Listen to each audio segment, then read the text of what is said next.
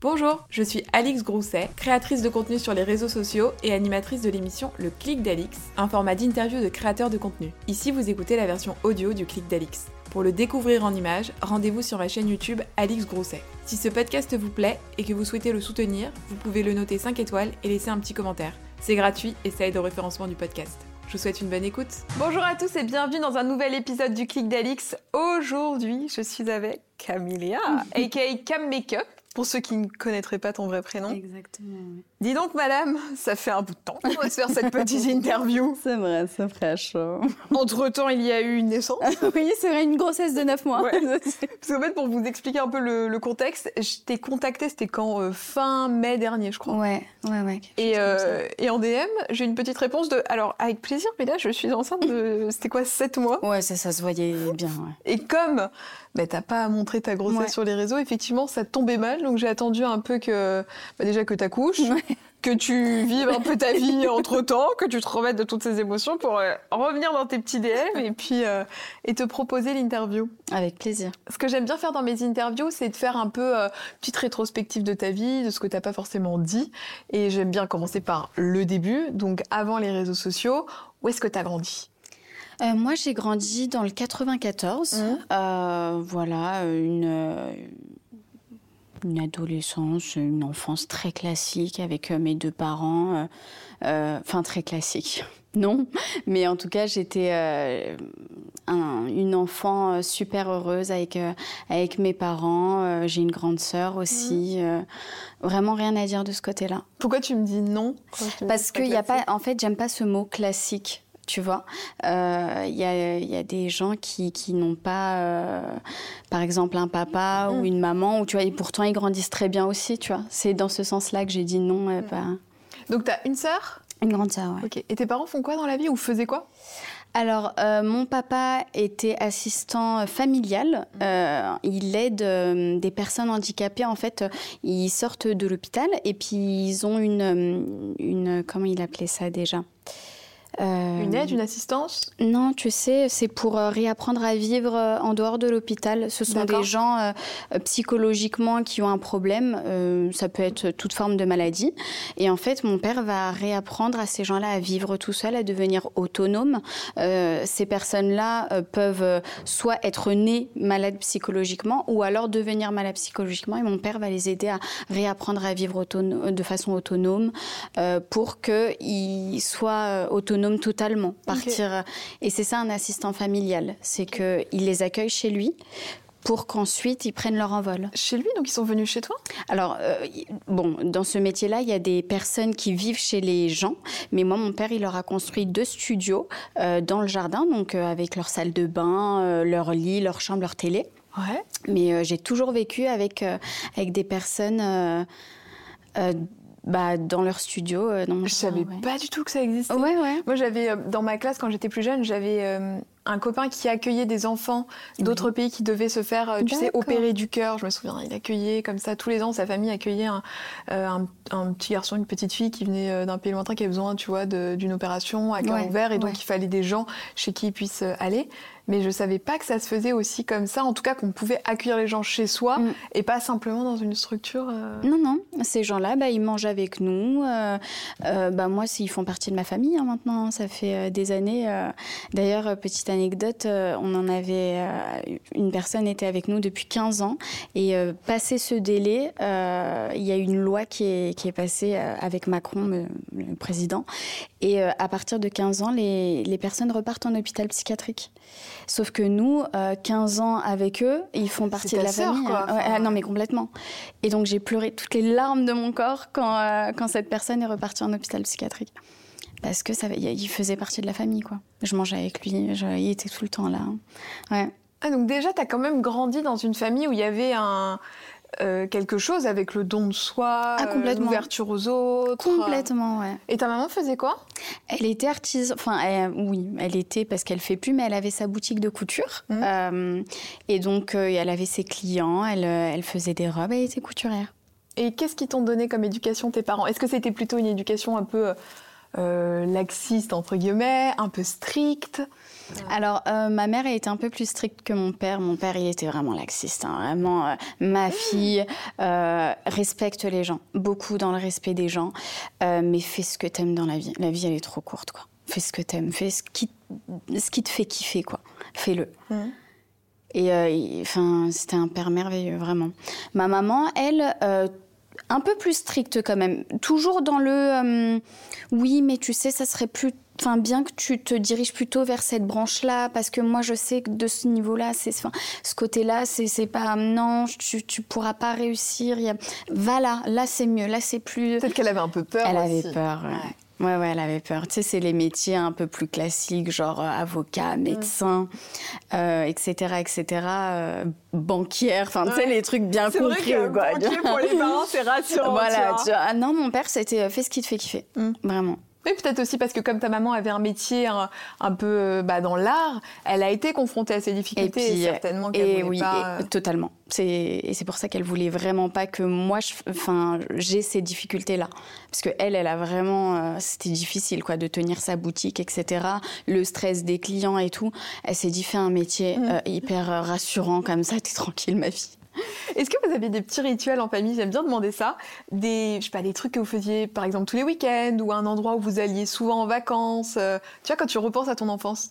Euh, on marchait beaucoup le dimanche. Alors le dimanche, nous, c'était couscous. Alors, je sais que c'est cliché, mais c'était vraiment le dimanche. Ma mère faisait euh, tous les dimanches. Attends, le couscous de maman. Ah oui, de maman. Ouais, le couscous de maman. Euh, mais tous les dimanches, mmh. euh, elle nous faisait un couscous. Donc ça, moi, j'adorais. Hein, donc Bon, là, malheureusement, elle a, arrêté cette tradition.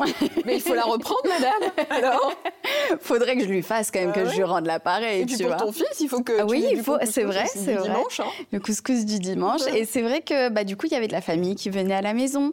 Euh, le dimanche, c'était vraiment euh, famille et autour d'un bon plat. Et, euh, et, on sortait beaucoup, on marchait beaucoup avec mes parents dans les parcs, beaucoup, beaucoup, tous les dimanches, pareil, pour digérer ce couscous qui, qui était bien présent dans l'estomac. On allait faire une marche d'une heure, d'une heure et demie, dans un parc, un immense parc très très grand et très joli.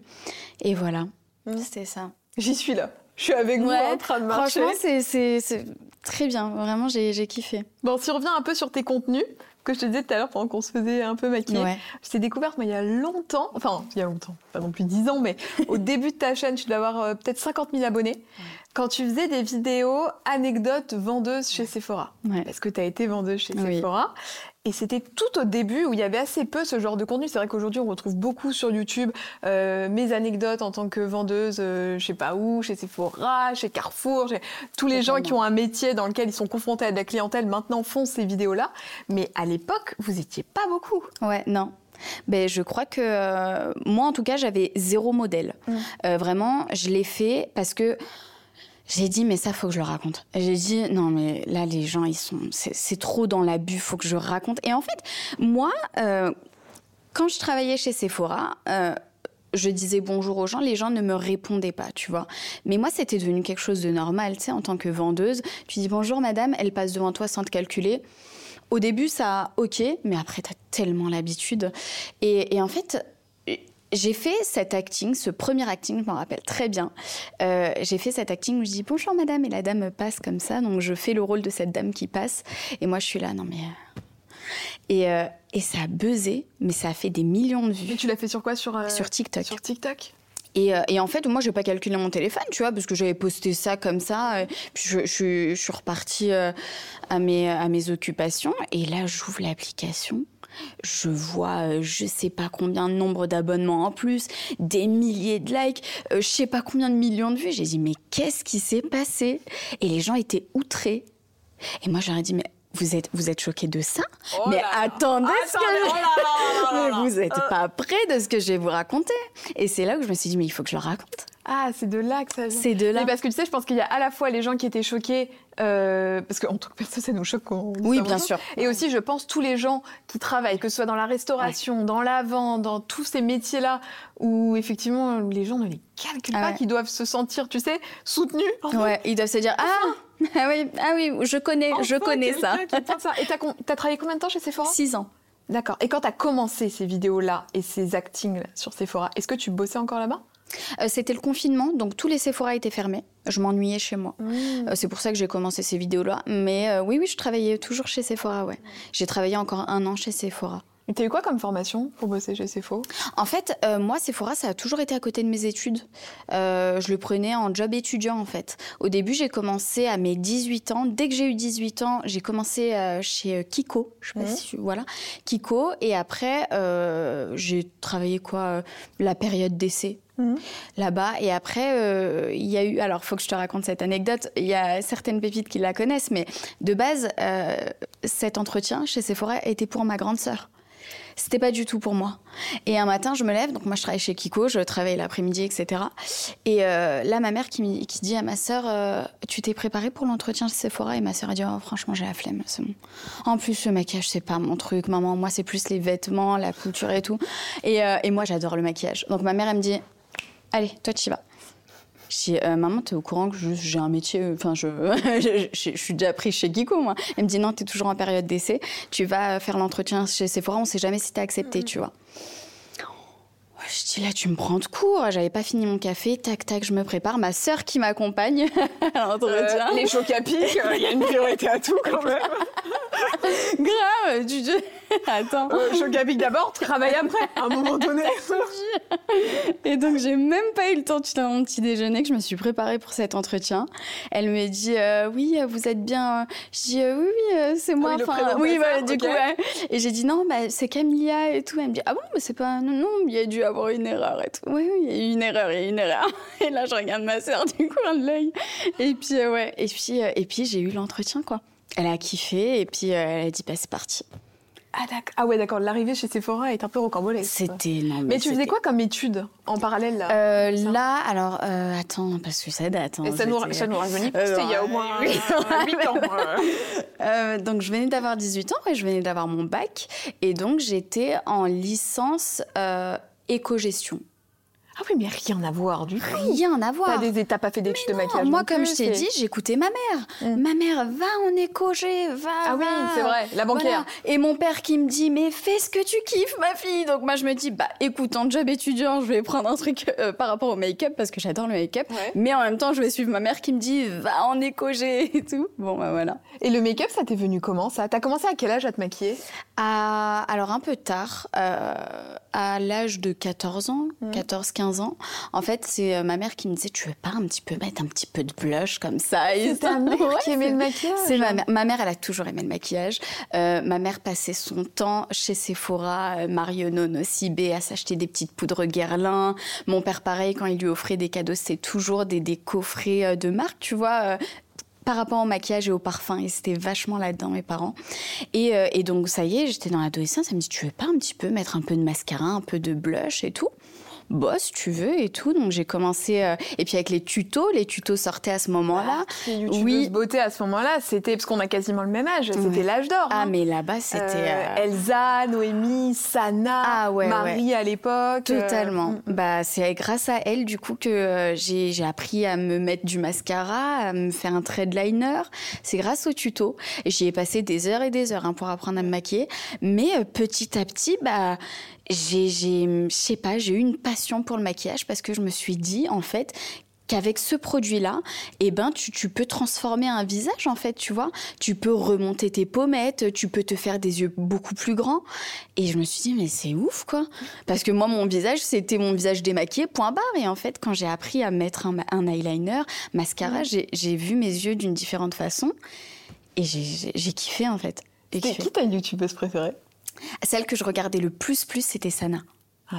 Sana. Sana, ouais. Mm. Vraiment, euh, j'aimais beaucoup comment elle parlait, euh, comment même comment elle parle, hein, parce qu'elle continue les tutos, hein, Sana. Comment elle, euh, elle expliquait les produits, etc. C'est celle que je suivais le plus. Mais bien sûr, Elsa, mm. bien sûr. Noémie, non, mais alors la YouTube. Bah, franchement, Noémie, pareil. Bah, je continue de la suivre d'ailleurs. Mm, Et alors, à quel moment, toi, tu décides de créer ta chaîne? Alors, alors moi, faut savoir que euh, malgré le fait que je suivais euh, ces youtubeuses depuis très longtemps, forcément, ça donne envie. Tu vois, elles reçoivent des produits, tu te dis ah ça serait trop bien euh, que j'ai ma chaîne, mais j'allais jamais me lancer Tu vois, c'était vraiment un truc impossible que ça fonctionne pour moi. Genre, euh, non, non, c'était, c'était un truc, oh, j'aurais, j'aurais kiffé, mais je, je me serais jamais lancée. Pourquoi? Parce que tu te sentais pas assez bien? Bah, Je me suis dit, déjà, il y en a trop. Il y a trop de youtubeuses. Euh, en plus, moi, quand je me suis lancée sur les réseaux, c'était au moment où les youtubeuses beauté, c'était démodé. Genre, euh, c'est bon, quoi. Euh. Enfin, tu vois, c'était vraiment plus l'âge d'or, en tout cas. Ouais.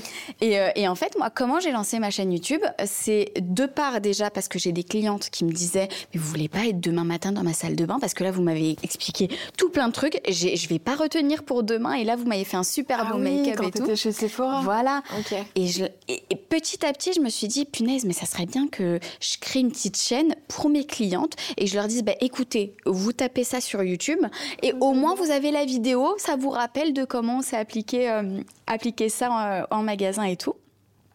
Donc, ça commençait à, à me travailler. Et c'est surtout mes abonnés TikTok qui m'ont dit mais Cam tes anecdotes mais raconte-les-nous sur YouTube. Mais toi t'as d'abord commencé par TikTok. Ah ouais ouais, moi c'était TikTok. Ah, mais parce que c'est vrai que t'as beaucoup d'abonnés sur TikTok. Ouais, et t'as été très précurseur hein, ouais. quand même à sentir parce qu'au moment où t'as commencé sur TikTok, c'était pas non plus le l'âge d'or de TikTok comme aujourd'hui ça peut l'être. Ah non, ou, pas euh, du tout. Ah non, moi c'était au premier confinement. Mm. Premier confinement. euh, alors pourquoi? Parce que, euh, pour te dire, je m'ennuyais chez moi et j'ai dit à, à mon mari euh, Nab, je dis franchement Nab, ça serait bien que euh, je fasse des petites vidéos et tout, j'en profite, je fais rien de mes journées et tout. En plus, je m'ennuie. Lui, pour lui, ça allait pas du tout marcher. Moi non plus, franchement, je me suis dit ça va pas marcher parce qu'il y en a tellement des tutos make-up, des trucs et machin. Et c'est vrai que ça n'avait pas spécialement fonctionné, hein, les tutos make-up sur TikTok. C'est pas ce qui a fonctionné. Ce qui a fonctionné, c'est les anecdotes. La curiosité des Voilà, gens. voilà. Et puis après, ta chaîne, elle a pris un autre tournant parce qu'effectivement, t'as as parlé de toutes ces anecdotes Sephora, puis à un moment donné, bah, des anecdotes, t'en as quand même épuisé pas mal parce que t'as Bah, plus de beaucoup 100, hein. raconté. Donc à un moment donné, bah, tu vas pas mentir. Bien que, tu vois, je soupçonne que certains, Ouais. sur certaines anecdotes, etc., comme il faut toujours aller dans la surenchère, ouais. malheureusement, certains, je pense qu'il y a un peu Moi, des j'en avais plus. euh, bah oui, c'est pour ça, J'en avais plus, t'as arrêté. Quoi. J'ai arrêté. Mm. J'en avais plus, je vais pas mentir. Et là, t'as switché sur un autre contenu Ouais. qui est l'horreur. Ouais. C'est-à-dire que sur ta chaîne, ce que je te disais tout à l'heure, sur ta chaîne, c'est beauté le dimanche, et le dimanche d'après, serait d'horreur. Et c'est ce qui est trop cool, c'est que les deux contenus drainent Ouais. énormément. Mm. Tu vois, il n'y a pas un contenu euh, tellement plus que l'autre. Euh, Ta communauté, elle est hyper encline à une semaine regarder un. Mais, mais tu sais pourquoi? Je pense que c'est parce que, et c'est quelque chose que je dis très souvent dans mes interviews, ils sont très attachés à toi. Mais Peu alors- importe ce que tu fais. Alors, sache que mes abonnés qui regardent le make-up ne regardent pas les, les Ah ouais. Ah bah alors je dis n'importe quoi. Ils sont voilà, pas je- du tout attachés à moi. Ah bah alors je repars. non, en fait, euh, celles qui regardent le make-up euh, sont très peu à regarder l'horreur parce qu'elles détestent ça. Mhm. Mais par contre, j'ai dans, ma, dans mes abonnés, j'ai 50% qui adorent l'horreur, qui regardent très peu de maquillage, 50% qui adorent le maquillage, qui regardent pas du tout l'horreur. D'accord. Alors, est-ce qu'on va faire un contenu qui va mutualiser ces deux personnes? Les vlogs, peut-être Oui, peut-être les vlogs, ça va réunir, euh, je sais pas. Mais en tout cas, ouais, il y en a pour tous les goûts, il y en a pour tout le monde. Dites-le dans les commentaires si vous êtes abonné que vous regardez et le make-up ouais, ça, c'est et l'horreur. C'est vrai. C'est sûr qu'il y en a. Ouais. Pourquoi est-ce que tu te mets à faire des vidéos euh, horreur? Comment Alors ça, il faut que je me rappelle aussi comment je me suis lancée dans les threads d'horreur. Oui, ça y est, je me rappelle. Squeezie, à l'époque, avait sorti les threads d'horreur, euh, le tout premier, vraiment ça date. Et euh, je trouvais que entre chaque thread d'horreur, il y avait un temps mais fou. Moi, j'ai adoré les threads d'horreur de Squeezie, vraiment. J'ai dès qu'il en sortait un, je- direct, tu vois. Ah, mais j'ai l'impression qu'il a accroché une communauté Ah, avec ça. euh, La passion dans ah, tes yeux. mais incroyable ces threads d'horreur, vraiment. Mais par contre, le temps d'attente entre les deux, c'est euh, pas possible, Mm. quoi. Il m'en fallait, quoi. Non, mais sérieux, j'ai dit euh, Squeezie, Ouais, au, Squeezie. euh, au bout d'un moment, sors-nous des threads d'horreur euh, plus souvent, tu vois. Et d'ailleurs, je suis pas la seule à me plaindre. hein. Et donc, c'est comme ça, je me suis dit, bah vas-y, je vais les faire moi-même. Je vais les faire moi-même. Il m'a, enfin, il a éveillé ce, ce- cette passion du paranormal en moi, et, euh, et j'ai dit, vas-y, je vais les faire moi-même. Et c'est des vraies ou des fausses histoires? C'est des vrais témoignages. Alors, moi, euh, je demande à mes pépites, euh, donc mes abonnés, je les appelle mes pépites parce que ce sont des vraies pépites. Euh, je demande à mes pépites de m'envoyer des vraies histoires. Après, bien sûr, je suis pas là à savoir s'ils me mentent ou pas. Mais euh, souvent, ils m'envoient des preuves de- d'images qui me disent Cam, s'il te plaît, ne le montre pas, parce qu'on voit ma tête. Mais voilà, pour te prouver, voici. ouais. J'ai vu des choses des fois que j'aurais aimé vous montrer, mais que je ne pouvais clairement pas, pas montrer en vidéo. Et est-ce que tu t'interdis de traiter certains sujets en thread d'horreur euh, En thread d'horreur, non, je ne pense pas. Il n'y a pas des thématiques euh, où tu te dis ah ça je peux pas en parler, c'est trop touchy, ou, peur que ça te porte préjudice à toi? Sais, moi mhm. j'aurais peur de D'attirer Ouais, d'attirer des. Bah, c'est pour ça que j'ai arrêté les threads d'horreur. Là. Ah, j'ai vu ta dernière vidéo, là, je vous la mettrai dans la barre d'infos. Ou comme pour Halloween, t'as fait beaucoup de threads d'horreur, il s'est passé deux, trois petits événements pas hyper funky. Euh, si tu peux raconter pas ouf, hein. rapidement Franchement, les euh, bah, c'est simple. 3 heures pile du matin, euh, la chaîne IFI se met à fond dans l'appartement avec le son neige, genre comme ça, mais hyper fort. C'est la première fois que ça nous arrive. 3 heures du matin, c'est c'est l'heure un peu. Euh, ah oui, il y a une histoire. Ah oui, 3 heures du matin, c'est on parle de l'heure euh, des, esprits, quoi, des, du chétan en gros, tu vois. C'est vraiment 3 heures pile du matin. Et en plus, quand elle s'est mise en route, donc déjà on était dans le lit en train de dormir, on s'est réveillé mais apeuré. J'ai vite regardé l'heure parce que je, me suis dit, mais mon Dieu, fait qu'il soit pas 3 heures pile. Il était 3 heures pile du ah, matin. Ça me donne des frissons. Et donc là, j'ai su que c'était un signe que je devais arrêter. Mm. Vraiment. Là, c'était. Et il n'y avait pas que ça. Hein. Euh, allez regarder. Euh, tu me la mets dans la barre d'infos, voilà, Il y, a une liste. Hein, ah oui, il y a une liste d'événements paranormaux. Et là, même mes abonnés m'ont dit Cam, ralentit. Mm. Pour le moment, arrête. Vraiment. J'avais déjà eu des petites, euh, comme ça, des petites manifestations paranormales avant ça? Bah moi j'ai déjà eu, j'ai déjà eu une petite histoire avec un, un djinn, un esprit maléfique que j'ai raconté d'ailleurs sur ma chaîne, pas top top quoi, vraiment traumatisant. Donc, tu as été possédée par un esprit? Euh, Alors, possédée, il n'était pas à l'intérieur de moi, mais je le voyais clairement. Alors, au début, euh, j'ai cru que j'étais folle. Je me suis dit, euh, what the fuck, qu'est-ce qui se passe?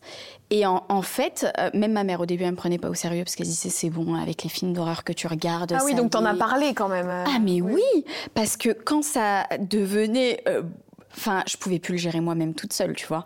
Il fallait que j'en parle à ma mère. Déjà, je pouvais plus dormir dans ma chambre. Donc, je dormais sur le canapé euh, du salon. Parce qu'il était dans ta chambre? Il n'était pas que dans ma chambre, mais en fait, dans ma chambre, j'étais toute seule. Et euh, petite fille que je suis redevenue, je suis partie dormir juste à côté du lit de mes parents, donc sur le canapé. Et le lit de mes parents, la chambre de mes parents était juste à côté, tu vois. Et ma mère, quand elle s'est dit, attends, euh, elle a 20 ans, ma fille, hein. elle dort sur le canapé à côté du lit de ses parents j'ai pas l'habitude de ça. Hein. Et donc là, elle s'est dit, mais qu'est-ce que tu vois? Raconte-moi. En plus, je commençais à avoir des cernes, mais creusées, les yeux tout rouges, parce que je dormais plus. Je faisais que des cauchemars, et ça, c'est un signe de possession. Faire que des cauchemars chaque soir, toutes les nuits, c'est un signe.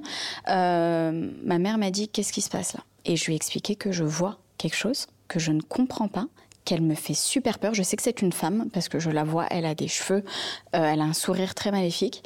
Je ne comprends pas ce qui se passe, maman. Et ça a duré deux mois. Deux mois, je ne dormais pas. Alors, euh, anecdote, je travaillais encore chez Sephora et elle me suivait dans le magasin. Ah, donc, tu étais dans le magasin et tu avais ta cliente et derrière, tu avais l'esprit. Euh, ouais. Non, mais c'est. Non, mais c'est peut-être. Ça, ça, me terrorise. Mais comment tu. Alors, tu dis ça a duré deux mois. Comment tu te débarrasses de cette. Eh bien, justement, ma mère a fait appel à un imam. Alors, moi, je ne voulais absolument pas parce que je me suis dit, en fait, elle était trop puissante, tu vois. Euh, plus le temps passait et plus elle me bouffait toute mon énergie. Euh, j'étais devenue même euh, dépressive. Hein. clairement, je, ne voulais plus rire, je ne, dormais plus. Enfin, elle prenait toute mon énergie et tout, tout ce qui m'animait, elle le prenait, tu vois. Et donc, je, je voyais qu'elle devenait de plus en plus forte. D'ailleurs, elle prenait de plus en plus forme. Hein. Je voyais je la voyais clairement. humaine, quoi, forme humaine. Euh, c'était un démon, vraiment un démon. Au début, je voyais que c'était comme un nuage, pas trop. Euh, mais là, vraiment, plus le temps passait, plus elle me bouffait mon énergie, plus je voyais vraiment à quoi elle ressemblait. Et, euh, et là, ma mère, elle a dit c'est pas possible. regarde ta tête, juste, c'est pas possible. Et donc là, elle a fait appel à un imam. Elle a appelé l'imam et elle lui a dit, euh, d'ailleurs, il y a beaucoup de pépites qui me demandent le numéro de cet imam. Euh, cet imam ne veut pas euh, parce qu'il est trop sollicité et il a arrêté. Donc pour les pépites. attends, mais ça fait même trop peur ça, de se dire ça que la personne est trop sollicitée Elle est trop sollicitée par rapport... En fait, nous, c'est ce qu'on appelle une ruqya. On demande aux imams de faire des ruqya, donc de retirer cet esprit maléfique qui s'est attaché à un humain.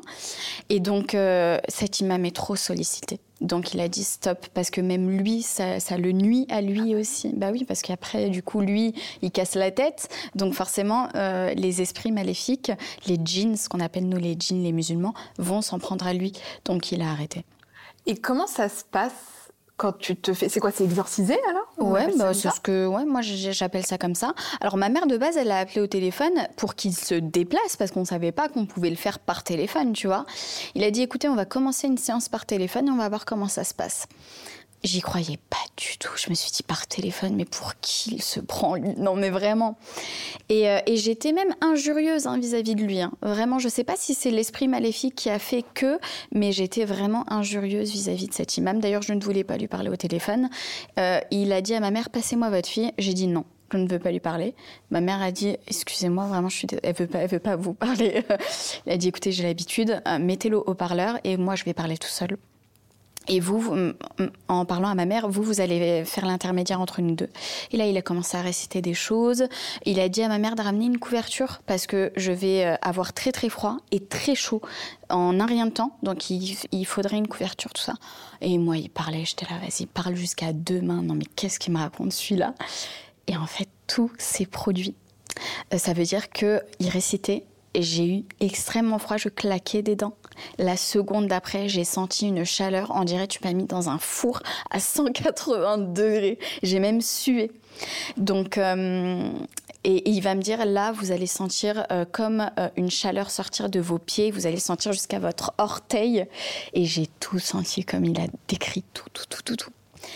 Et du coup, le lendemain, ma mère alors, cette nuit-là, je suis partie redormir dans ma chambre, ce que je n'avais plus fait depuis deux mois. Mon père, carrément, paix à son âme, m'avait acheté un clic-clac, euh, enfin un canapé lit, parce qu'il s'est dit, ma fille est sur un canapé comme ça, elle va se faire... Ouais, grave. Donc, il m'avait acheté un canapé lit. Et donc là, je suis repartie dormir dans ma chambre. Je l'ai toujours vue, mais elle était beaucoup moins puissante. Elle me faisait plus peur. Euh, en fait, on dirait un nuage, genre juste tu souffles, elle disparaît. Alors que clairement, elle avait pris euh, et puis euh, elle commençait à bouger les objets. Quand je te dis qu'elle prenait une oui parce que ça se c'était quoi le problème? C'est-à-dire qu'indépendamment de la voir qu'est-ce qui se passait concrètement? Elle, euh, bah déjà elle me prenait toute toute toute vitalité? Toute vitalité. Toute vitalité. Moi, j'ai cru que elle allait prendre mon âme, quoi. Je sais pas comment décrire, quoi. Vraiment. Elle me prenait toute vitalité et puis surtout que maintenant, de plus, enfin, qu'elle devenait de plus en plus forte. Elle, arrivait à bouger les objets. Ça veut dire qu'elle m'allumait la télé. Euh, moi, je l'éteignais et je lui et je lui parlais. Hein. Euh, au bout d'un moment, je suis arrivée à un stade où je lui parlais. Donc ça veut dire que toi, Alix, moi, tu viens à la maison, je te dis écoute Alex, n'aie pas peur. Je, parle à, une chose que tu ne vois pas, mais si par exemple il y a un verre qui se casse, n'aie pas peur, c'est elle. Clairement, je parlais à mes amis comme ça, tu vois. Donc toi, tu es là, tu te dis, mais what the fuck, qu'est-ce qui se passe Je vais pas venir dormir chez toi. ça, exactement. Et moi, clairement, je lui parlais, donc je lui disais, là, tu vas arrêter. Là, stop, ok? Et elle t'écoutait? Non. J'éteignais la télé, donc elle, elle l'allumait. Je l'éteignais, je lui disais, là, ça suffit, stop. Elle l'a rallumé la seconde d'après. Alors, ça peut s'avérer pratique certaines fois. si la télécommande est un peu loin, euh, zap sur la bourrée dans le pré. Mais effectivement, quand ça se fait tout seul, euh, c'est pas funky, quoi. Non. Et aujourd'hui Plus rien. Donc tu la vois plus Plus du tout. Je l'ai plus jamais revue. Ouais, bah heureusement, parce que... Mais ça s'est pas passé tout de suite après euh, l'exorcisme, hein. ça s'est passé quatre jours après. J'ai quand même continué à la voir quatre jours après l'exorcisme. Ma mère, le lendemain, quand je suis redescendue de ma chambre, elle m'attendait. Elle m'a même pas dit bonjour. Hein. Elle m'a dit, alors, tu la vois toujours? Oui, maman, je la vois toujours, mais je sens que ça va mieux quand même. Ah oui, mais alors, c'est fou quand même que tu aies eu envie ensuite de parler d'horreur sur ta chaîne. Ouais. Après ça, ouais. t'as pas peur que ça revienne Alors, euh quand elle était là, sachant que je suis quelqu'un qui regarde beaucoup de films d'horreur, je regarde que ça d'ailleurs. Les autres films, ça m'intéressait pas. Maintenant, ça m'intéresse un peu plus quand même. Mais euh, je regardais que des films d'horreur, que des séries d'horreur. Et quand elle était là, je ne pouvais plus regarder un truc d'horreur. C'est-à-dire que sur Instagram, dans mon fil d'actualité, il y avait que des trucs paranormaux. Et ben, je pouvais même plus aller sur Instagram. Je pouvais plus du tout y aller. Ah ouais, non, mais c'est. Moi, ces histoires-là, ça me passionne. Quand j'avais reçu Jill aussi, elle m'avait raconté euh, pas mal de choses, euh, de phénomènes. Je vous mettrai une interview de Jill dans la barre d'infos si vous avez envie de regarder, parce que si vous aimez le contenu de Cam, c'est sûr que vous allez apprécier Jill. Jill, d'ailleurs, qu'on embrasse, que j'aime beaucoup cette On l'adore. Et je trouve ça toujours passionnant, euh, tout ce qui peut se passer. Et donc, il y a cet aspect sur l'horreur, et il y a aussi tout l'aspect sur la spiritualité, mm. que tu as beaucoup développé aussi sur tes réseaux. Qu'est-ce que, quelle est la place de la spiritualité dans ta vie, de la spiritualité, de la religion aussi? Euh, Nous, alors depuis toute petite, on est bercé euh, par la religion. Hein. Ça veut dire que ma mère, euh, pour aller dormir, elle nous récitait des sourates, des toutes petites sourates qu'on devait apprendre. C'est des sourates de protection. Elle nous disait ça, mes filles, vous devez les apprendre. C'est très important de les apprendre pour, voilà, être bien. voilà, ça vous apaise, etc. mon père m'a appris à faire la prière. Mmh. Euh, tu rigoles bah Parce que lui-même ne la faisait pas, donc ça me fait rire. parce que je me dis, papa, mais tant mieux, tant mieux, parce que euh, au moins il voulait pour ses filles le meilleur, tu vois. Alors qui était le plus religieux entre tes Ma maman priait, mais mon papa quand même. Ma maman, elle a toujours été plus religieuse que mon père, mais euh, mon père, alors il ne pratiquait pas beaucoup. En fait, c'est plutôt ça. Ma mère pratique plus que mon père, mais les deux sont très religieux. Ça veut dire que ma mère, par exemple, des fois quand elle récitait le Coran, mon père euh, lui disait non, c'est pas ce mot-là, c'est ce mot-là. Donc tu vois, il n'était pas forcément moins religieux, mais il était moins pratiquant. Mhm. Donc il faisait pas la prière, euh, mon papa, mais c'est ça a été le seul. Et pourtant, ma mère, hein, pendant longtemps, elle m'a dit Ma fille, tu sais, passer la puberté, c'est important que tu commences la prière. On est musulman, faut faire la prière je n'avais pas l'envie. Et un jour, mon père, il m'a dit, euh, il est venu s'asseoir à côté de moi, et il m'a dit, euh, Kim, euh, parce qu'il m'appelle Kim, ça c'est une longue histoire, trop long à expliquer, mais il m'appelle Kim. Il m'a dit, Kim, c'est qui ton, ta star préférée? Et c'était l'époque de High School Musical, tout ça. Je dis, papa, moi c'est Zac Efron. Zac Ouais, je lui ai Troy dit, Bolton dans High School papa, moi c'est Zac Efron et tout. Il me dit, et si Zac Efron, il te donne rendez-vous là tout de suite, là, tu vas? Je dis, mais bien sûr, papa, mais bien sûr, j'y vais. Et il me dit, euh, et Dieu alors? Il t'a donné rendez-vous là, t'y vas? Je pouvais pas dire non, tu vois. Oh, le coup de pression. Ouais, de ouf. Il m'a eu. Hein. Il m'a eu. Ah là, malin. Et j'ai dit, ah bah oui, j'y vais. Il me dit, bah viens, on va faire euh, les ablutions. Donc euh, c'est tout un rituel pour être propre, pour faire la prière. Donc on lave nos mains, notre bouche, etc. Il me dit, viens, on va faire les ablutions et puis on va prier. Et il m'a appris la prière. D'accord. Et c'est comme ça. Mais il m'a eu. Hein. Je pouvais pas dire. Euh, oh ouais. La semaine prochaine. Oh, bah, Dieu. Oh bah non. Oui, quand il vient de te mettre Zac Efron oui, à côté. Et Dieu, euh, Dieu. Balance quand même ce fait. Bon, Dieu quand même un peu au-dessus quand même là, de cette histoire. Et c'est comme ça que j'ai commencé à prier. Et ça se manifeste par quoi dans ton quotidien, euh, le, fait d'être pratiquante concrètement moi, moi, clairement, ça me sauve. Vraiment, ça me sauve. en fait, la religion, apporté, m'a apporté toutes les réponses à mes questions.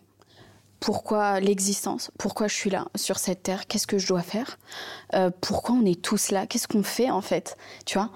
Parce qu'on va mourir, donc tout va s'arrêter. Bah alors pourquoi Quel est le but de cette vie Tu vois? Et euh, la religion m'a apporté euh, toutes les réponses à mes questions. Mais quand tu dis m'a apporté, c'est c'est-à-dire? C'est-à-dire, ça veut dire que bah, forcément, un jour ou l'autre, euh, tu te demandes qu'est-ce que tu fais sur cette terre. Mm. Tu, te demandes la raison de ton existence. Et moi, clairement, je me suis toujours demandé, mais à quoi bon je me casse la tête à l'école Mais je vais mourir un jour. Donc, euh, tu vois ce que je veux te dire? Donc en vrai, même si euh, je reste chez moi, je fais rien, enfin, je vais mourir de toute façon. Et mon père, il me disait mais non, non, non, non, non, pas du tout. Et c'est en fait, j'ai ouvert le livre, j'ai lu, euh, et, j'ai eu la réponse à toutes mes questions. Ça veut dire que euh, bah, nous, pour nous musulmans, on est sur cette terre pour accomplir de bonnes actions et à la fin, à la mort, la mort c'est pas l'arrêt pour nous musulmans. Il y a le paradis, il y a l'enfer, et donc pour accéder au paradis, au bien-être, à l'éternité, euh, le bien-être éternel, il faut faire des bonnes actions, tu vois. Et c'est là où j'ai eu les réponses à mes questions, tu vois. Ah, c'est hyper intéressant. Et c'est ce qu'on se disait tout à l'heure, c'est qu'il y a tellement de parallèles entre les religions, où effectivement on a aussi cette notion de paradis, d'enfer, et que j'aime bien ce que tu dis, de se dire que la mort c'est juste, c'est une petite porte en fait, c'est un petit saut de l'autre côté. Et c'est vrai que ça détend un peu quand tu peux être très anxieux de la mort et de l'au-delà, et de se dire que en fait c'est simplement qu'on se retrouve plus tard. Exactement. Et tu as parlé de religion sur tes réseaux parce que quand je te suivais au début, quand tu avais 50 000 abonnés, tu portais pas encore le voile. Tu t'es voilée euh, quand tu as vécu quelque chose de tragique, la mort de ton premier enfant. Est-ce que tu as hésité sur les réseaux à parler de religion? Alors moi, pour moi, au début, euh, c'était vraiment un sujet que je ne parlais pas du tout. C'était vraiment un sujet tabou. Même ma mère, elle m'a dit ne commence pas à t'aventurer euh, dans les sujets de la religion politique. Elle m'a dit euh, religion politique, hein. t'évites. Mm, mm. Vraiment deux sujets très très tabous et puis ça peut engendrer beaucoup de haine. Donc moi, ces deux sujets-là, non. Et en fait, bah du coup, euh, quand j'ai mis un voile, forcément, bon, ça se voit un petit peu sur ma tête, quoi. De quelle religion je suis, etc. Donc là, forcément, et puis même, il y avait beaucoup, beaucoup de questions. Genre, euh, j'étais... Euh, bah voilà quelqu'un qui, qui m'habille avec un débardeur enfin tu vois j'étais comment dire bah, une fille comment dire parce que maintenant les mots, il euh, faut bien les choisir. Codes occidentaux peut-être? Enfin, j'étais, euh, ouais, je portais pas le voile, je m'habillais avec un débardeur euh, sur mes réseaux sociaux. mes parents ne m'ont jamais imposé quoi que ce soit. Ma mère m'a toujours dit, voilà, la prière très important. Ma mère ne porte pas le voile. D'ailleurs, est-ce que j'ai une femme qui porte le voile dans ma famille? J'ai la femme d'un cousin, mais sinon c'est tout. zéro, zéro femme porte le voile dans notre famille. Donc c'était vraiment dans ma tête, je me disais j'allais le porter un jour, euh, un jour, Tu l'avais quand même dans ta tête. Ouais, mais euh, vraiment pas jeune, hein. mm. pas jeune du tout, euh, sachant que ma maman, là, elle a 60 ans, elle a toujours pas le voile, donc je me suis dit bon, mm. voilà, un jour, peut-être. Et il s'est imposé à moi. Et, et je sais plus ce que je te disais. Je t'ai dit, je parle trop, Alix. Du coup, je me Je te demandais bah, même moi, je sais plus où on en est. me perd. Euh, est-ce que tu as hésité à parler de religion sur tes réseaux Ah oui, ça oui. Et donc effectivement, comme tu as porté le voile, il y a eu des questions là-dessus. Il y a eu des questions. Au début, on m'a dit c'est ton mari euh, qui t'a forcé à mettre le voile, etc. Ça c'est fou quand même. Euh, à quel point encore. Ouais. Ça c'est encore ancré. Il a pris cher. collectif. Ah ouais, parce que du coup, c'était violent quand même. Ah ouais, ouais, il a pris cher, Nab. Hein. Il a pris cher. Et puis, euh, donc, il y, a beaucoup de personnes qui se sont désabonnées disant Écoute, moi, je ne comprends pas euh, cet opposé-là que tu. Donc moi, dans ma vidéo où j'ai, euh, je disais que j'allais porter le voile, moi, il n'y a aucun problème. Tu décides de plus me suivre parce que je porte un bout de tissu sur la tête. Aucun souci, chill quoi. Mais attends, surtout qu'en plus, en étant une de tes abonnées, mis à part le fait euh, que tu portais un voile et pas de débardeur, pour moi, les contenus n'ont pas changé. Ah non. Tu n'as pas fait des contenus euh, euh, religieux, entre guillemets. Pas du tout. Tu as fait une vidéo pour expliquer pourquoi tu portais le voile, juste pour expliquer à tes abonnés. Et qu'en plus, il y avait toute ton histoire personnelle derrière. Mais ça n'a pas changé ton contenu. Ah non, mais ils avaient peur de ça, les gens. Ah enfin, certaines personnes avaient peur de ça. Pourtant, je disais dans ma vidéo, hein, je vais mm. absolument pas changer de contenu. Et pour toutes les personnes qui vont m'inciter maintenant à faire des vidéos que de la religion, etc., parce que je porte un voile sur ma tête, euh, non. Ah oui, dans les deux sens. Ah oui, complètement, dans les deux sens. Il y a des gens qui, qui disaient, oh, c'est bon, elle va nous parler que de religion, je me désabonne. Et d'autres gens qui disaient, maintenant, tu dois parler que de religion euh, parce que tu, tu, tu nous représentes, quoi. Il y a tout ce truc de la représentation aussi maintenant qui vient. Ah, je l'avais pas du tout en perspective. Ah ouais, bah oui. Et moi aussi, hein, je n'avais pas vu ce côté-là en portant le voile. Parce que moi, comment ça s'est passé euh, Je remets un petit peu mon voile. comment ça s'est passé euh, pour remettre dans le contexte, euh, le jour de l'enterrement de mon fils, on m'a dit de me couvrir les cheveux. Et, et donc, je l'ai pris comme un signe de Dieu, disant que pour mon fils, par le biais de mon fils, j'allais faire un pas dans la religion et donc couvrir mes cheveux. En même temps, c'est un clin d'œil à mon fils, comme quoi, bah voilà, mon fils, tous les jours quand je mets mon voile, je pense à toi, mon fils qui est là-haut, Malek. Et euh, d'un autre côté, voilà, grâce à lui, j'ai fait un pas de plus dans la religion et donc ça a été euh, tout un signe dans ma tête, tu vois. Maintenant que je porte un voile, je représente des musulmans, donc je dois plus faire certaines choses, plus parler de certains sujets. Euh, Comme quoi, par exemple? bah, Par exemple, le paranormal. On me, on me, on me le reproche d'ailleurs encore aujourd'hui. Ah, Comment tu peux être voilé et parler du chétan alors que tu dois parler que de Dieu? Tu comprends? Ok, ouais. Et en fait, moi, je le voyais pas du tout comme ça. Moi, euh, j'ai mis le voile bah, parce que euh, mon âme me le demandait. Et donc, euh, mais par contre, je, je, suis camillière, tu vois, j'ai pas changé. Mm. Tu comprends? J'ai pas du tout changé. Et mes contenus n'ont pas changé, tu mm. vois. Mais pourtant, il y a certaines personnes qui ne comprennent pas comment une voilée peut parler sans cesse de paranormal. c'est pas possible. Ou alors, t'es voilée, tu te maquilles? Tu comprends? Hmm. Est-ce que tu l'avais mesuré ça? Pas du tout. Et dans tes commentaires, c'est plutôt à tendance positive ou négative ou tu prends beaucoup de, haine Alors au début, mais toute la haine que j'ai reçue. Mais alors ça, c'est fou comme je suis. Ouais, Je n'ai pas du tout perçu ça, tu vois. Ouais, ouais. Après, c'était beaucoup en DM privé. Hein. Bah parce qu'ils savent très bien qu'en mettant un commentaire, hmm. bah, tout le monde allait leur euh, sauter dessus. D'ailleurs, merci pour toutes les personnes qui, qui disent mais euh, espèce d'abruti quoi. Enfin, elle fait ce qu'elle veut, c'est pas parce qu'elle a caché ses cheveux que maintenant elle doit arrêter de se maquiller, arrêter de sortir. On m'a même dit arrête tes réseaux. Maintenant que t'es voilée, tu supprimes toutes tes vidéos, tu supprimes tous tes réseaux et tout. Non mais attends, non mais sérieux quoi? Et donc euh, forcément, ils ont vu que quand ils mettent un commentaire en public, bah, tous mes abonnés sont là à les remettre à leur place. Donc c'est en DM privé. En DM privé, j'ai pris cher. Hein. C'est horrible parce que indépendamment de, tu vois, de, critiquer ou de, d'émettre un jugement sur la religion de quelqu'un, comme tu l'expliques, si tu t'es couvert les cheveux, c'est aussi parce qu'il y a une symbolique derrière. Complètement. Et une symbolique qui est pas évidente, qui est quand même la mort de ton premier enfant. Enfin, c'est horrible de venir euh, attaquer une femme qui est déjà meurtrie euh, au plus profond de son être. Euh. T'as regretté d'en avoir parlé sur les réseaux? De, la, de, la raison pour laquelle tu Bien avais porté le voile? Non, j'ai pas regretté parce que euh, j'ai l'amour que j'ai reçu euh, par rapport à la haine, c'est dérisoire, mmh. vraiment. L'amour que j'ai reçu, euh, mais ça m'a fait tellement du bien, vraiment. Puis surtout que j'arrivais pas à en parler avec mes proches parce que mes proches ne comprenaient pas, tu vois, ou alors c'était délicat. Comprenaient pas quoi? Ne comprenaient pas en fait en fait, mes parents ne supportaient pas de me voir dans cet état-là. aussi meurtri, ça les faisait euh, vriller dans leur tête. Même eux, bah déjà la perte de leur premier petit-fils euh, euh, par rapport à moi, il fallait qu'ils gèrent déjà ce deuil-là.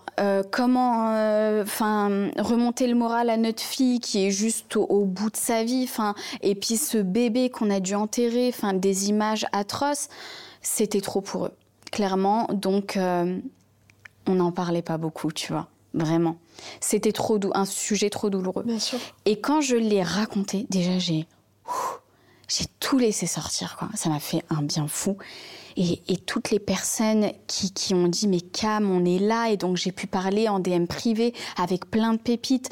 Euh, encore parler et le fait de parler de mon fils autant, ça m'a fait un bien fou, alors que je pouvais pas en parler beaucoup avec ma famille. Est-ce que tu le fais exister Ouais à travers. Euh, et moi, j'adore parler de mon fils. Alors, c'est propre à chaque mère. Il y a des mamans qui voudront le garder que pour elles et ne souhaitent pas en parler. Moi, parler de Malek, c'est quelque chose euh, qui me fait vraiment du bien parce qu'il existe, tu vois. Et certes, il a vécu que 30 minutes, mais il a vécu, quoi, tu vois. Et c'est pour ça que je me permets aussi de t'en parler. D'ailleurs, je le dis dans la vidéo, c'est qu'en amont, j'avais demandé si on pouvait en parler et je voulais surtout pas Bien sûr. te trigger et je me serais jamais permis de le Mais faire. Oui, parce euh. que c'est propre à chaque mère, on ne sait pas trop. Et puis d'ailleurs, il y a plein de pépites qui me demandent Cam, qu'est-ce que je dois faire et tout. Je leur réponds j'ai pas la recette magique. Euh, c'est propre à chaque maman. Je sais pas. Moi, par exemple, j'aime parler de mon fils. Il y a d'autres mamans qui ne veulent pas en parler. Donc, faut leur demander peut-être si elles sont enclines, parce que c'est vrai que c'est un sujet, le deuil périnatal, qui est très difficile sur les réseaux sociaux, qui est encore assez tabou. Tu vois, je pense que ça fait partie des rares sujets qui sont encore un peu tabous sur les réseaux, euh, parce que je pense qu'en tant que proche, les gens ne savent pas du tout quel bon comportement à adopter. Qu'est-ce que toi, tu quel est le comportement que toi tu as apprécié qu'on ait eu à ton égard à ce moment-là Me demander. Te demander si ça va Non, me demander est-ce que ça te gêne d'en parler Est-ce que tu veux qu'on en parle euh, Tu as besoin de quoi? Genre, dis-moi parce que vraiment, je veux vraiment pas être maladroit en fait. Et le fait qu'on me demande, bah, j'ai trouvé ça trop mignon quoi. Mm. Plutôt qu'on m'impose non, faut pas que tu parles de lui parce que t'imagines c'est un bébé, enfin hein? Enfin, je ne comprenais pas, tu vois. Et, euh, et, le fait de me brider, tu vois. Mais mes parents, alors c'est pas de leur faute parce que vraiment, encore une fois, ils étaient. Ils vivaient leur peine en même temps voilà, que la donc il fallait, fallait pas trop parler de ça, tu vois. Mm. Fallait pas trop parler de ça. Et moi, ça m'attristait de fou parce que je voulais parler de mon fils. Et puis j'avais besoin de parler. Toute la peine et la, la tristesse que j'avais à l'intérieur de moi, j'avais besoin de la faire sortir. Alors, je suis partie voir une psychologue, mais ça ne m'a pas aidée non plus, tu vois. J'avais besoin de mes parents à ce moment-là, tu vois. Et, euh, Et donc le fait que je puisse en parler avec mes pépites, avec des mamans aussi qui ont perdu leur enfant et qui m'ont dit Cam, on, est là, ça m'a fait vraiment ouais, un gros soutien. Ah ouais, vraiment. Comment tu fais justement aujourd'hui, puisque tu as ton bébé qui vient de naître, tu as ta vie de famille, mhm. pour euh, faire cette petite balance entre vie privée, vie publique, de ce que tu montres et ce que tu montres pas? Est-ce que tu montres ton enfant Non. Ou pas? Non, non, non. Et ça, tu ne veux pas le montrer? Jamais. Euh, lui, bien sûr, euh, si, si je suis toujours euh, sur les réseaux et que lui, c'est lui qui décidera. Quand il sera adulte, en voilà, tout cas, un âge avancé pour avoir son consentement. Bien sûr, c'est lui qui décidera. moi, je suis, alors, comme je t'ai dit, je suis fan de paranormal, mais aussi de, tu sais, des trucs criminels, un peu tout ça. Je suis fan de ça. et donc, du coup, forcément, je suis devenue une parano dans ma tête. Tu vois. Je me suis dit, le jour où je monte mon fils, il y a un malade, il va me le voler il va me le kidnapper. Mais tu sais, même sans être parano, hein, quand on voit aujourd'hui le nombre de lanceurs d'alerte qui disent attention à vos enfants sur les réseaux, parce que même si dans la vraie vie, vous n'êtes pas confronté à quelqu'un qui va venir prendre ton enfant par la main, sur les réseaux, il récupère ah les photos, mais des photos qui, toi, te semblent tes photos de vacances. Hein. Ah non, non, non, mais moi, c'est hors de question que je monte. J'ai trop peur. J'ai trop, trop peur des gens, en fait. À force de regarder, tu vois, ces, ces chroniques criminelles et tout, j'ai peur des gens, en fait, vraiment je me dis, mais ça se trouve, il y a un psychopathe, il va me kidnapper mon fils à la sortie de l'école parce qu'il sait très bien à quoi il ressemble. Ou alors une maîtresse, euh, je sais pas, qui, qui va. Euh, qui brille et toi. Ah non, j'ai trop peur. Et ton chéri, tu le montres un petit peu, ton mari? Mm. Tu m'as raconté tout à l'heure que vous aviez une histoire euh, qui date. Ouais. Est-ce que tu peux re-raconter? Bien sûr. Alors, je l'ai raconté sur mes réseaux, mais peu d'abonnés le savent quand même. Il euh, faut savoir que euh, Nab, je l'ai connu quand j'avais 11 ans. C'était le meilleur ami de ma sœur, etc. Donc, voilà, lui, il un avait... peu plus grand. ouais, 13-14, c'était un grand, tu vois. Et puis, je le regardais, il était beau et tout. Bon, il est toujours beau, hein, bien mm. évidemment. S'il me regardait bien, j'étais beau, je le suis plus. non, non, dans les commentaires. Non, non, chérie, tu es toujours beau, t'inquiète pas. Mais euh, ouais, ouais, je l'ai trouvé, oh là là, de la prestance. Et puis, euh, moi, j'étais toujours secrètement amoureuse de lui, mais je lui ai jamais dit parce que j'étais une petite de 11 ans. Que... Et pourtant, il me parlait, il rigolait, il prenait soin de moi, il me calculait en fait. Là où euh, tous les autres me calculaient pas, Donc déjà, en plus, il y avait les green flags, le mec sympa. Vu, des fois, il me proposait à boire quand on sortait alors qu'ils étaient tous entre grands. Moi, tu sais, j'étais la petite qu'on calculait pas. Genre, ma sœur, tu vois, avec ses amis, puis moi, la petite de 11 ans qu'on calculait pas trop, c'était le seul. tu veux boire et tout. Donc, moi, forcément, j'avais des cœurs dans les yeux. Oh là là. Et donc, euh, plus tard, donc on s'est un peu perdu du parce que j'avais le lycée, les cours, etc. Et on s'est retrouvés plus tard par hasard. Et là, on s'est pas lâché. Donc là, vous aviez quoi, 16-17 ans? Euh, On avait plus 17-18. Ok, et vous vous êtes mariés à quel âge? On s'est mariés, alors attends, euh, Mariage euh, civil avec le Covid, c'était il y a un peu plus d'un an. Euh, on devait se marier alors en 2020. Mais c'était pile ah bah, poil euh, Covid. Mauvaise période. voilà, 2021-22. non, on s'est marié 2021 et on devait se marier 2019-2020. Et mariage religieux, c'était il y a 4 ans. D'accord.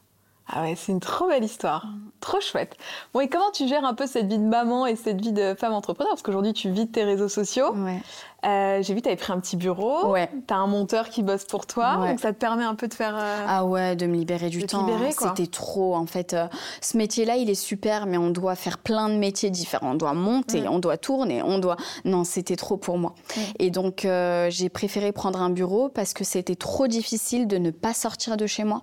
Tu vois, je travaillais de chez moi, je faisais tout de chez moi. Et en fait, pour travailler, moi, j'avais besoin de sortir de chez moi, de travailler et de rentrer chez moi. Tu vois. Et le travail, je le laisse là-bas. Oui. Tu, tu prêches une convaincue, madame. Oui, oui, oui. C'est te confirme. coupure, j'en avais besoin, tu vois. Et, euh, et, donc, ouais. J'ai. Euh, alors, c'est un petit peu difficile parce que c'est vrai que les réseaux sociaux, c'est euh, du divertissement, mais c'est aussi mon métier. Donc, quand je réponds aux commentaires, etc., mon mari me dit Oh, tu devrais un petit peu être avec nous et tout. Donc, c'est vrai que j'ai du mal à, couper, tu vois. Et pourtant, j'ai mes bureaux, hein, mais c'est vrai que là, quand je reçois une petite notification d'une petite pépite, euh, voilà, ah, j'ai envie, de... pour les pépites. J'ai envie de leur répondre. Et c'est vrai que c'est difficile de couper, couper, mais euh, c'est mieux déjà avec les bureaux. je, tu m'étonnes. Et est-ce qu'on n'aurait pas une petite marque de make-up un jour en projet? Moi, je me suis demandé ça. Beaucoup, beaucoup me demandent eh ça. Euh, alors, c'est pas dans mes projets. Moi, j'aimerais plus faire de l'humanitaire. Ah oui, d'accord, d'avoir. Bah, c'est très bien aussi, bah finalement. Oui, tu vois, oui c'est super. Hein, peut-être mieux qu'une marque de make-up. Qu'est-ce que tu voudrais faire dans l'humanitaire?